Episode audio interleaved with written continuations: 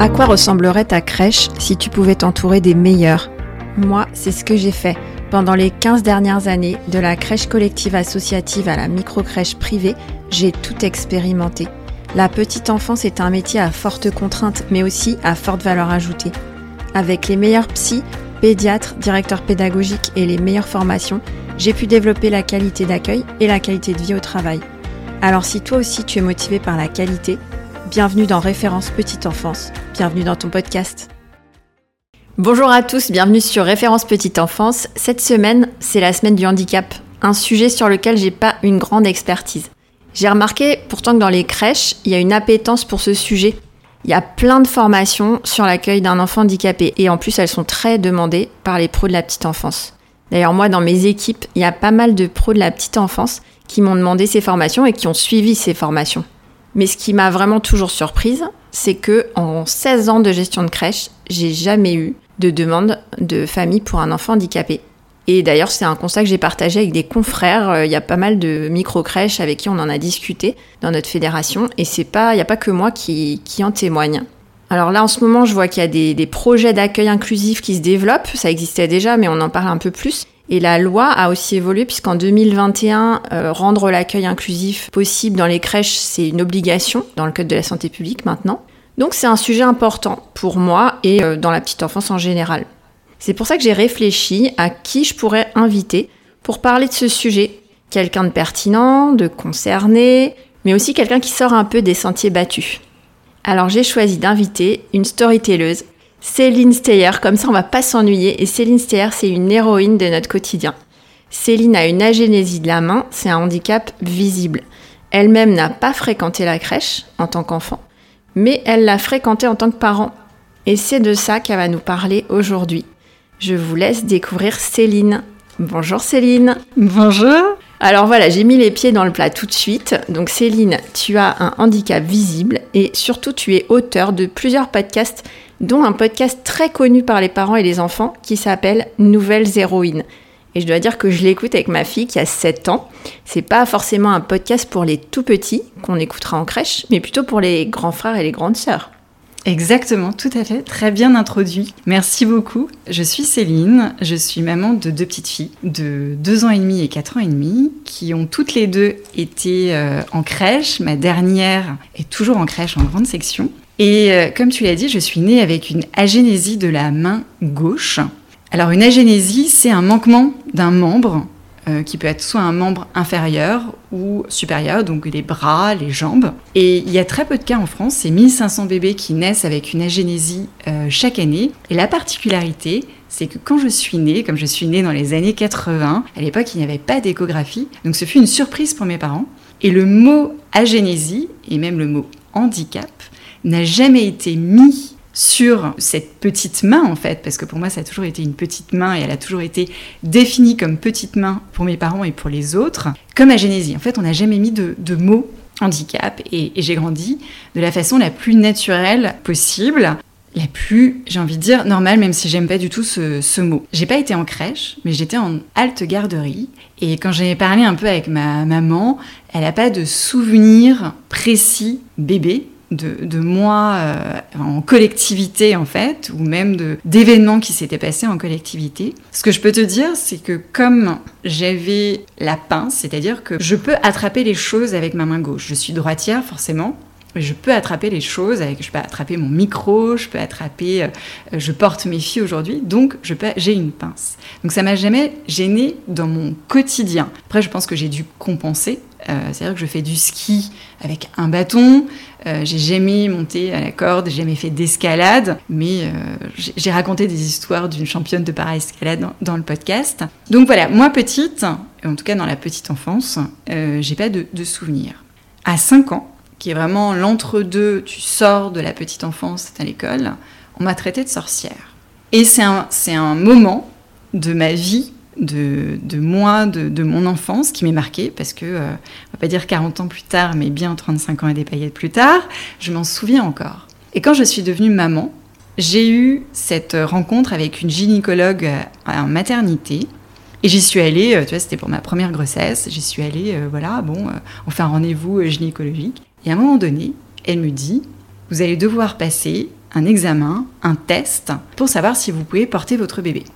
Et moi, en 35 ans, je m'étais jamais posé la question de moi, maman, est-ce que je vais pouvoir porter mon bébé Donc j'ai passé des tests. Dans le 14e, je crois qu'il y a un institut où tu, tu, fais des tests. Tu portes un bébé, tu changes une couche, euh, tu lui donnes le bain. Donc on m'a dit, ben voilà, pour donner le bain, il va falloir une, une baignoire surélevée.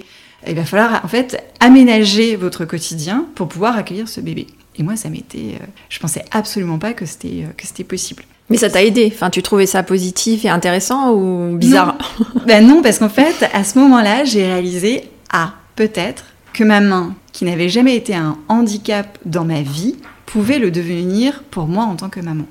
Et on m'a même fait passer des tests. J'ai dû simuler un accouchement. Tu vois, j'étais à la maternité. On m'a mis euh, sur, euh, sur le fauteuil et je me suis dit, mais comment ma main peut gêner un accouchement? Enfin, tu vois, c'est bizarre. C'est hyper bizarre. Et voilà, et ma première fille euh, est née, je me pose pas vraiment de, questions. Tout est naturel, je la porte. Est-ce que tu as pris du coup les baignoires spéciales et tout ça? Non. Non, je l'ai pas pris. Mon mari l'a pas encouragé non plus. Il m'a dit, mais on se débrouillera. Enfin, ça, ça, lui, ça lui est même pas venu à l'esprit. Et donc, Madeleine, ma première fille, je l'ai mise en crèche bah, à six mois, dans, dans une crèche euh, en face de chez nous, donc une crèche publique. Elle a fait sa première année, sa deuxième année, sa troisième année. Et en grande section, quand je vais la chercher, je me retrouve euh, en fait dans la cour. En fait, euh, tu, passes un sas et tu te retrouves dans la cour de récréation. Et ce qu'il faut savoir, et c'est là que je me suis rendu compte, c'est que ma main, quand je suis debout, elle est à hauteur d'enfant. C'est-à-dire que autant un adulte ne va pas la voir tout de suite parce que l'adulte va me regarder dans les yeux, mais un enfant, il va regarder ma main parce que c'est à hauteur d'enfant. Ouais, je vois. En fait, la première chose qu'il va voir de toi, c'est ta main. C'est ma main. Et à ce moment-là, donc Madeleine a deux ans et demi, elle est vraiment en grande section, et il y a des enfants qui commencent à parler, qui commencent à verbaliser ce qu'ils voient, et qui disent Pourquoi ta maman n'a pas de main? Pourquoi ta maman a une petite main? Et c'est pas un cas isolé. C'est soit tu as un enfant qui va verbaliser, soit tu as un enfant qui va en permanence regarder, regarder. Et à chaque fois que je viens, il continue. Et donc là, je réalise, je me dis, qu'est-ce que je fais? Parce qu'en fait, je ne pensais pas à un moment donné devoir expliquer, vu que moi, j'avais jamais dû expliquer aux gens de presque toute ma vie ou jusqu'à 20 ans l'origine de ma main. Il va falloir que j'explique aux enfants pourquoi j'ai cette main. Tu vois, ça c'est étonnant pour moi parce que en fait, euh, le fait de me rendre compte que toi, en tant que maman, la première fois que tu es confrontée à, ce point d'interrogation, c'est en crèche, bah, en fait, j'aurais jamais cru. Pour moi, je pensais que ça t'était arrivé euh, mille fois avant et que du coup, tu étais rompue à l'exercice.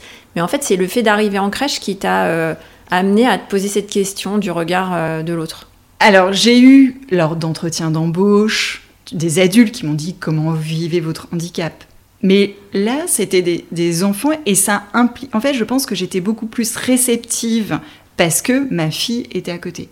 Et en fait, cette projection de les enfants se posent la question m'a fait prendre conscience. Ça veut dire que ma fille va se poser aussi des questions.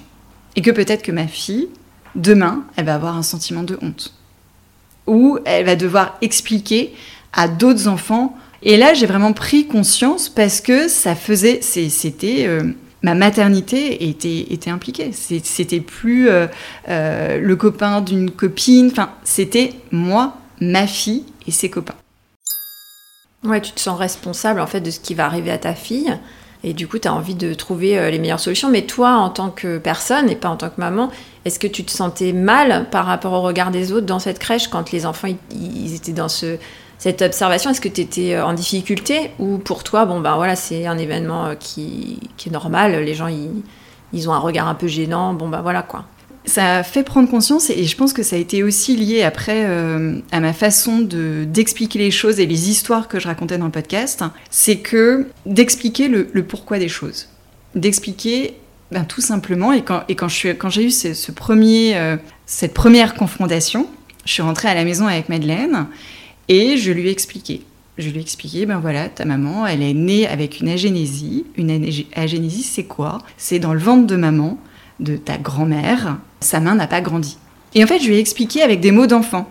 Et je lui ai surtout dit que cette main, elle faisait des grandes choses parce que elle te portait, elle t'avait donné naissance, elle te donnait à manger, elle te réconfortait. Donc en fait, je, je lui ai donné des exemples de sa vie quotidienne pour lui expliquer les choses. Et en fait, je lui ai surtout dit, et ça c'était une amie un jour, sa fille avait dit que ma main c'était une main magique. Mais elle n'avait pas demandé ce que c'était, elle m'a dit c'est la main magique. Ou la nièce, euh, ou ma nièce qui avait dit c'est la main crabe. Et à ce moment-là, je me suis dit ben voilà, c'est la main magique.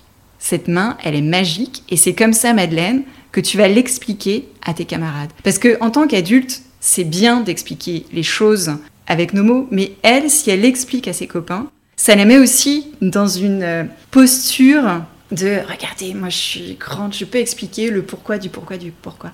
Et en grande section, on est dans cette, euh, dans cette phase où les enfants, ils posent en permanence pourquoi, pourquoi, pourquoi, pourquoi, pourquoi. Et à ce moment-là, Madeleine est devenue presque ma porte-parole. C'est-à-dire que quand des enfants au parc, à la plage, n'importe où, demandent qu'est-ce qu'elle a ta maman, dit bah c'est la main magique et elle fait plein de choses. Et ça, j'ai vraiment pris conscience que quand on explique les choses aux enfants, ils vont pas en avoir honte et ils vont pouvoir l'expliquer aux autres. Alors c'est ta première fille, t'étais pas encore euh, auteur de, des nouvelles héroïnes. J'avais déjà lancé un épisode. J'avais déjà lancé un épisode. Mais j'avais pas relancé. En fait, j'avais lancé un épisode la veille de mon accouchement de ma deuxième fille, et donc j'avais pas encore lancé, relancé. J'avais toujours cette vision de parler du handicap, qu'il soit visible ou invisible. Mais là, j'ai vraiment compris la force et le pouvoir d'expliquer l'histoire d'une personne qui naissait avec un handicap et comment l'expliquer aux enfants. Donc ton podcast Nouvelles Héroïnes, c'est un podcast qui parle pas que de personnes handicapées, tu parles de, tas d'histoires de femmes. Et est-ce qu'au début, quand tu as créé Nouvelles Héroïnes, tu as fait le lien entre ton histoire avec ce handicap? Ou est-ce que c'est plus tard? Moi j'ai eu l'impression que c'est venu après, où tu as pris conscience d'un message peut-être que tu avais besoin de, sortir avec ce podcast? Je pense que c'est vraiment effectivement un par la suite. C'est un peu comme une, une mission, parce que en racontant les histoires d'autres femmes, tu te racontes ta propre histoire, tu revis ces événements. J'ai revécu l'histoire, on m'avait traité de, sorcière à l'âge de 5 ans. Et comme là, je devenais maman d'une deuxième petite fille, j'avais vraiment pour objectif de leur transmettre quelque chose et d'être un peu ce porte-parole ou cette voix qui rend visible ce qui peut être invisible ou visible, enfin en tout cas ce qui est invisibilisé aujourd'hui euh, dans la société et dans la cour de récréation. Ouais, moi quand je l'écoute euh, avec ma fille, j'ai l'impression que tu essayes de dire, enfin moi ce que j'aime bien en fait par, rapport à ma fille, c'est euh, le message de dire, ben, on, a tous peut-être un handicap, on a tous quelque chose qui qui va pas, qui nous bloque, mais on peut tous réussir, avoir la force de la persévérance. Ouais, c'est mon message, euh, mon message subliminal. Euh, évidemment, l'objectif, c'est vraiment d'expliquer les choses, d'expliquer le, pourquoi une jeune femme peut naître sourde, une jeune femme peut naître malvoyante. Je pense que vraiment, quand tu expliques, et je l'ai vu quand je l'ai expliqué à Madeleine, elle n'a pas été dans l'ignorance. Mm. Et donc maintenant, systématiquement, quand j'ai un enfant qui me demande ou qui me regarde, qui a ce regard, je vais lui expliquer. Et je vais lui dire, bah, tu sais, ma main, elle n'a pas grandi dans le ventre de, ma maman, mais ça n'empêche pas de faire des grandes choses. Et quand tu expliques ça, des phrases toutes simples. Toutes simples, ouais. Et bien en fait, ils comprennent. Alors du coup, tu nous as pas dit comment ça s'est terminé euh, avec la crèche. Est-ce qu'il y a eu quelque chose? Est-ce que tu as fait une intervention? Est-ce que tu en as parlé avec la directrice? Non, j'en ai pas parlé avec la directrice parce que pour moi je l'avais pas vécu comme un incident, tu vois. Je...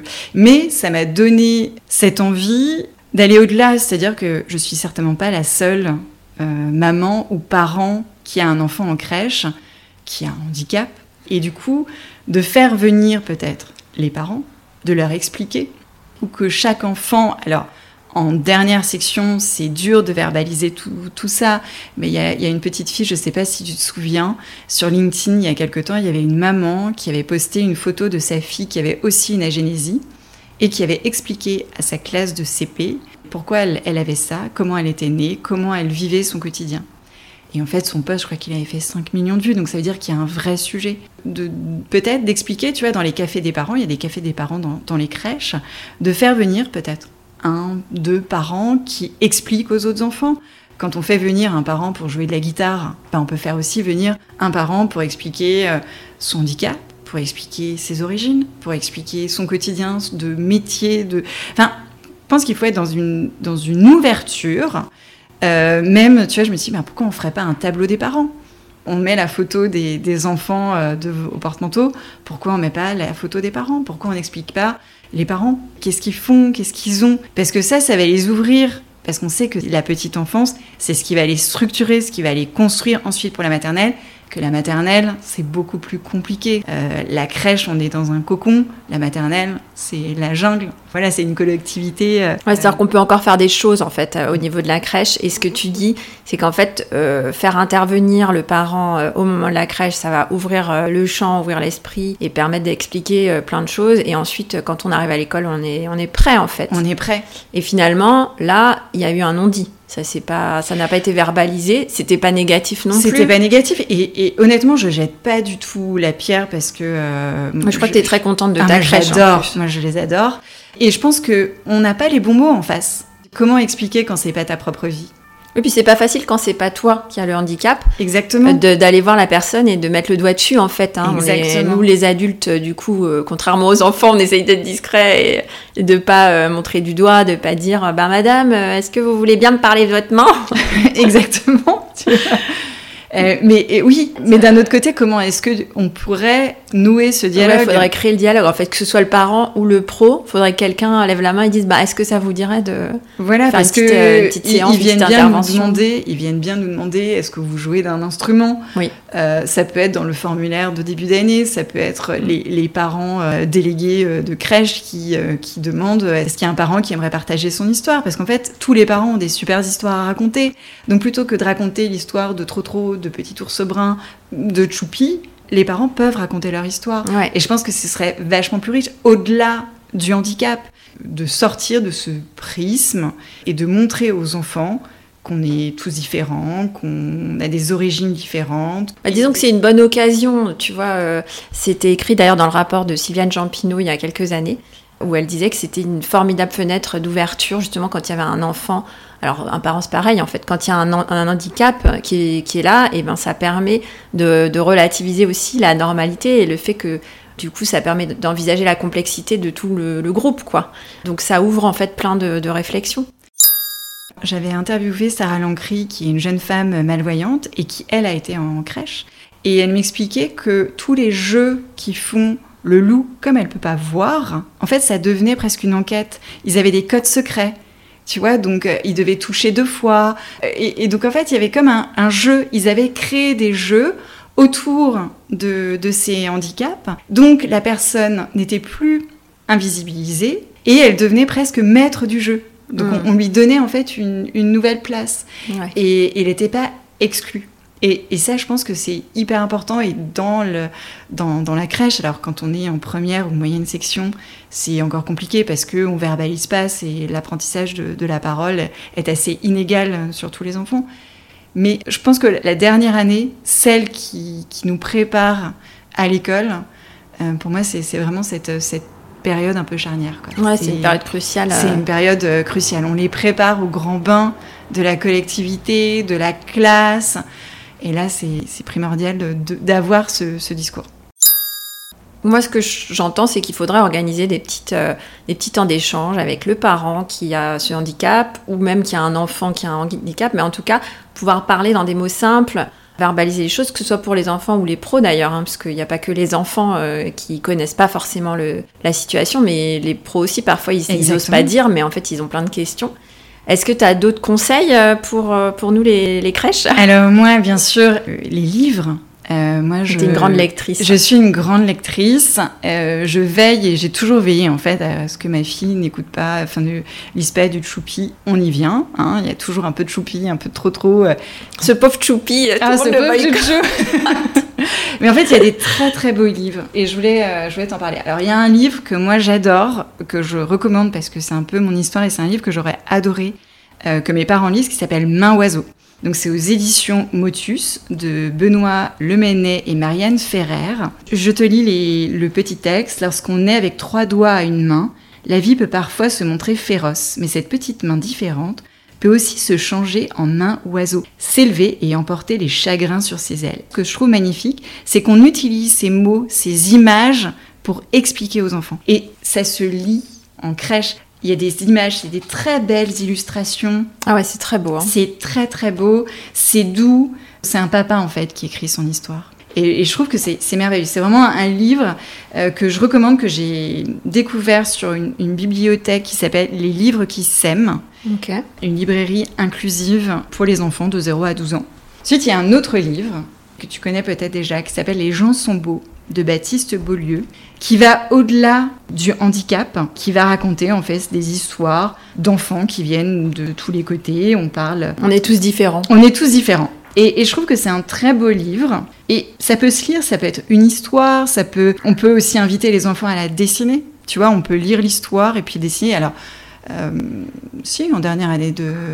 Ce sera un peu gribouillage, un mais peu gribouillage, mais voilà. Et ensuite, il y a un autre livre que j'adore, qui s'appelle Nous sommes là, d'Oliver Jeffreys, qui explique la vie sur Terre.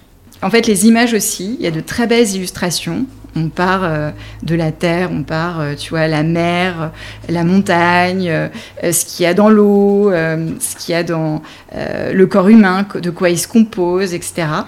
Et en fait, à un moment donné, on arrive sur une double page où tu as plein de profils différents. Donc, tu as le papa en fauteuil roulant, tu as la personne malvoyante avec une canne. Et donc en fait, tu as plein de représentations des différences du handicap. Et ça, je trouve que c'est euh, important. La représentation qu'on s'en fait, sortir aussi euh, du, cliché. C'était euh, Clara Fabioni, qui est une jeune femme sourde, qui me disait que avoir un handicap, ce n'est pas ne rien faire. C'est faire des choses différemment. C'est compenser avec des outils qui vont nous permettre de t'entendre, qui vont permettre d'être compris par les autres, de communiquer aux autres. C'est tout ça qui est important lors des lectures, lors des, rassemblements.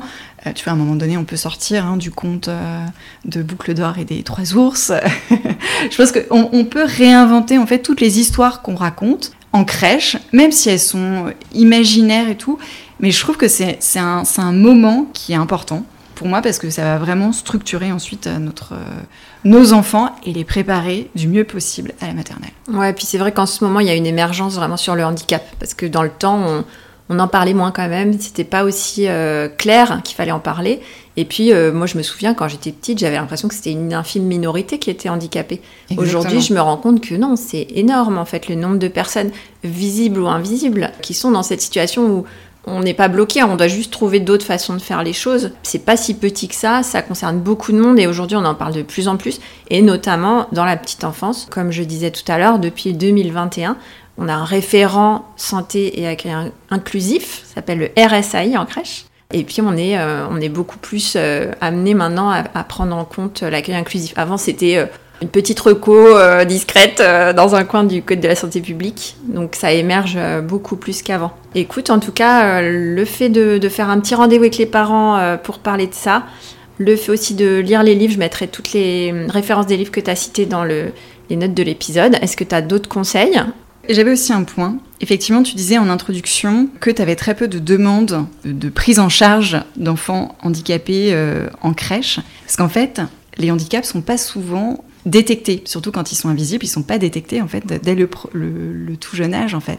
Donc c'est pour ça. Donc en fait, il y a des enfants qui sont peut-être en crèche actuellement qui ont un handicap et qui le savent pas encore. Bien sûr. Donc en fait, plus tu vas commencer à parler, à comprendre, à essayer d'expliquer le monde et d'expliquer les particularités de chacun, mieux tu vas aussi eux les préparer à accepter Plus tard, leur handicap. Ouais, ça c'est intéressant, tu vois, parce que bien sûr que parfois on a eu des doutes, bien sûr que les, les handicaps sont pas toujours détectés petits. Euh, donc je parlais surtout du visible, parce que l'invisible, en fait, c'est vrai que souvent on ne sait pas si l'enfant euh, ça va se déclencher, ça va se, on va le remarquer plus tard. Mais euh, ce qui est un petit peu, parfois un petit peu glissant, quoi, comme terrain en crèche, c'est que Dès qu'on va être en difficulté avec un enfant, on va dire bah ça y est, il est autiste, il est ceci, il est cela. Les, pros de crèche, bah c'est pas des psychologues, hein, c'est pas leur job en fait de diagnostiquer euh, un handicap, mais euh, parfois bah, dans la difficulté, euh, c'est le premier truc qui vient sur le tapis, c'est oh là là, il faut appeler quelqu'un parce que cet enfant visiblement il a un problème.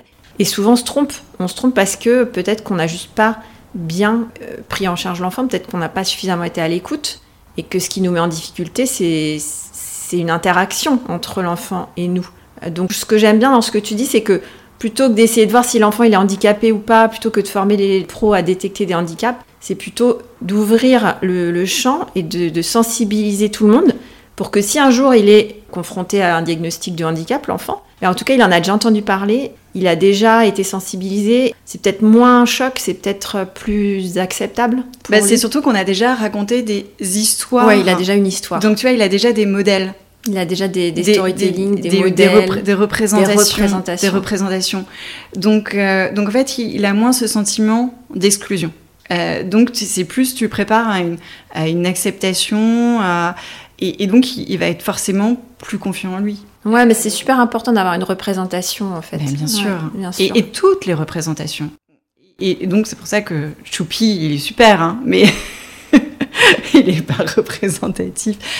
Tu vois, nous, dans les années 80, nos représentations, c'était euh, euh, c'était la, petite, euh, la petite princesse de la comtesse de Ségur, c'était la petite princesse qui rêvait de son prince charmant.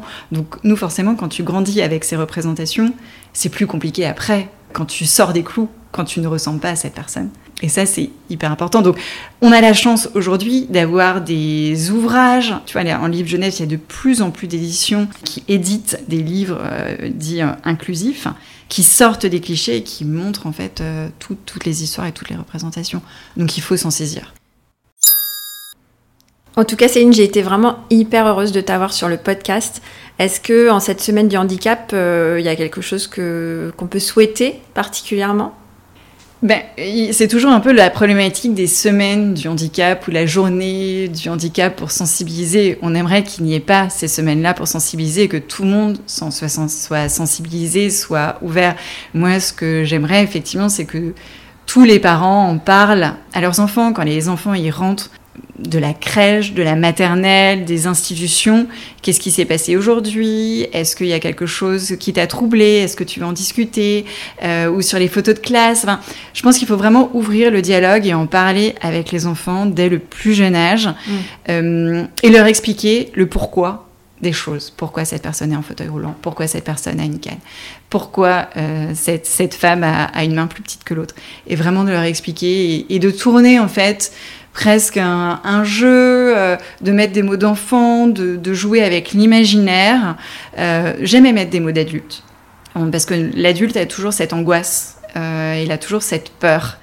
Donc, il euh, faut vraiment mettre voilà, des, mots d'enfant, d'imagination, et, et, et, surtout d'expliquer et de prévenir ses enfants que quand ils voient un enfant, et ça c'est très important, quand ils voient un enfant qui est à l'écart dans la cour de récréation, qui joue tout seul, d'aller le voir d'aller le voir, de lui faire un sourire, de lui dire coucou, de lui dire bonjour. Et franchement, ça, c'est. Honnêtement, si on arrive à faire ça aujourd'hui avec nos enfants, je pense que le monde de demain sera déjà un peu meilleur. Ce sera mon mot de la fin. J'adore ton mot de la fin parce qu'en plus, moi, j'ai toujours demandé à mes filles de faire ça. Je leur demande régulièrement. Il n'y a pas un enfant qui est tout seul à l'école, ça va? Et en tout cas, je pense que on pourrait tous offrir, euh, par exemple, le livre dont tu parlais, Main oiseau pour Noël, par exemple. Et, que même si on ne connaît pas euh, de personnes handicapées dans notre entourage, bah, ça ne veut pas dire qu'on ne peut pas euh, en parler à nos enfants. Donc, euh, merci pour ce message. Ça, ça m'a apporté vraiment des éclairages. Je te souhaite plein de succès dans ton, dans ton monde du podcast. J'adore ton podcast.